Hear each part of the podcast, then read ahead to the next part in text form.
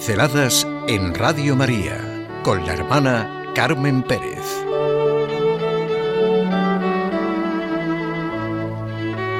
Nuestra Señora del Adviento. Sí, Nuestra Señora del Adviento.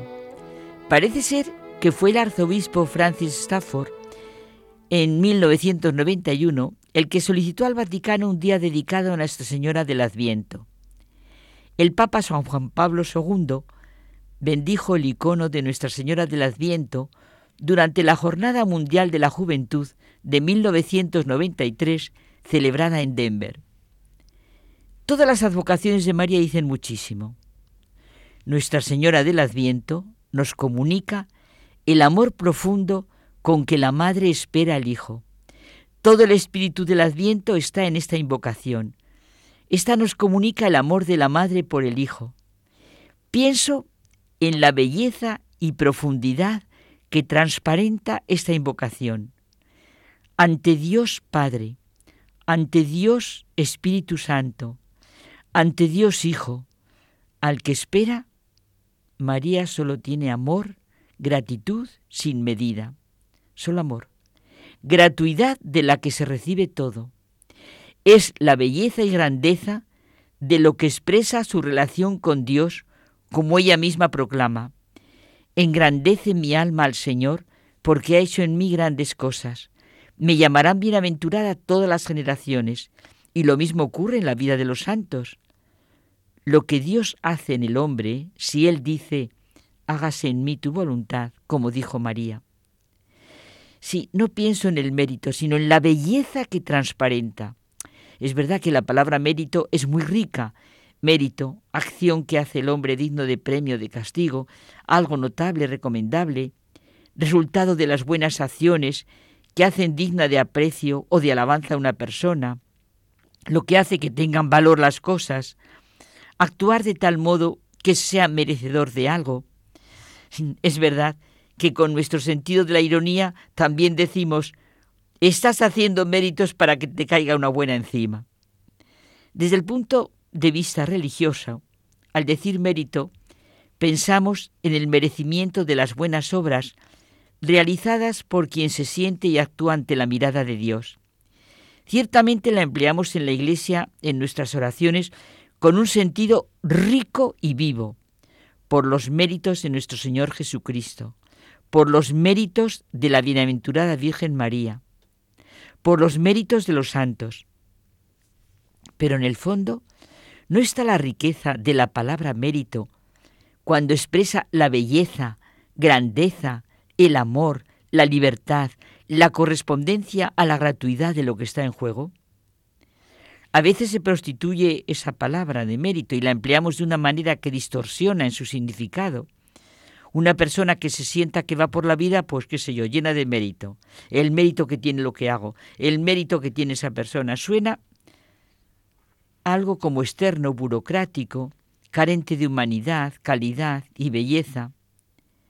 Esto es lo que me ha llevado a sentir, en relación a la vocación a la que fue llamada María, Nuestra Señora del Adviento, la belleza que transparenta, su reconocimiento del amor de Dios, la gratuidad absoluta de todo, porque fue Dios quien nos creó libres y responsables, capaces de recibir amor y dar amor, capaces de vivir y sentir la belleza, lo bueno, lo verdadero, lo noble, y luego hacer lo bello, lo verdadero, lo noble.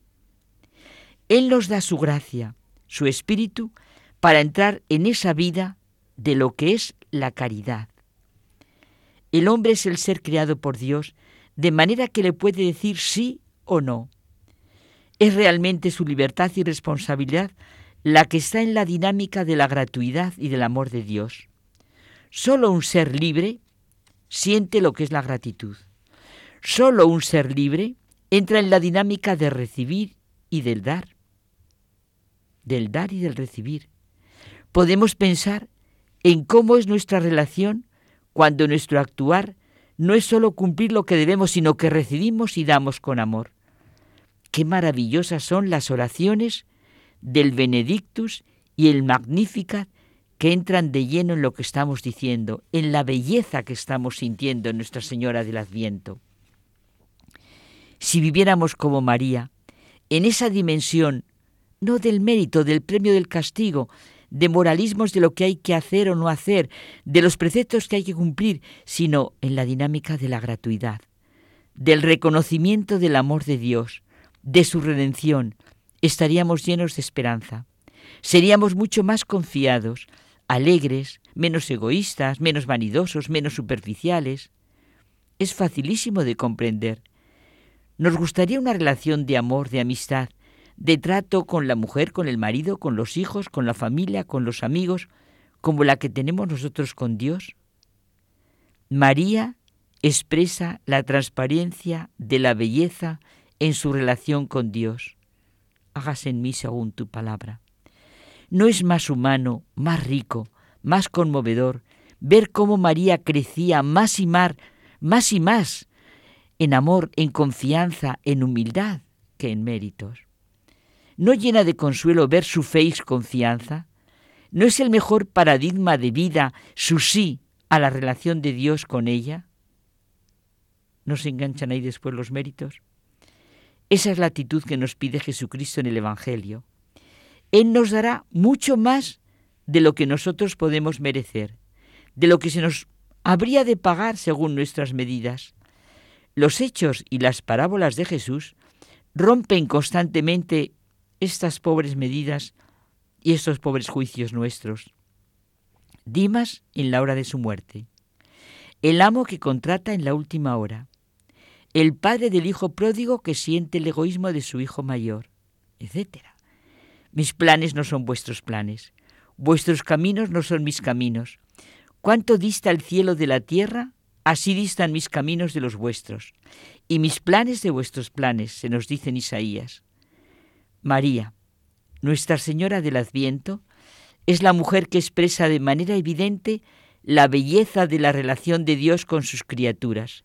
Vivió de lleno la esperanza fiable, gracias a la cual afrontó su presente, aunque se presentara fatigoso, lleno de contradicción y dolor. Todo se puede aceptar si nos lleva hacia una meta, si se puede estar seguro de esta meta y si esta meta es tan grande que justifica el esfuerzo del camino, nos dijo Benedicto XVI. Nuestra Señora del Adviento ruega por nosotros.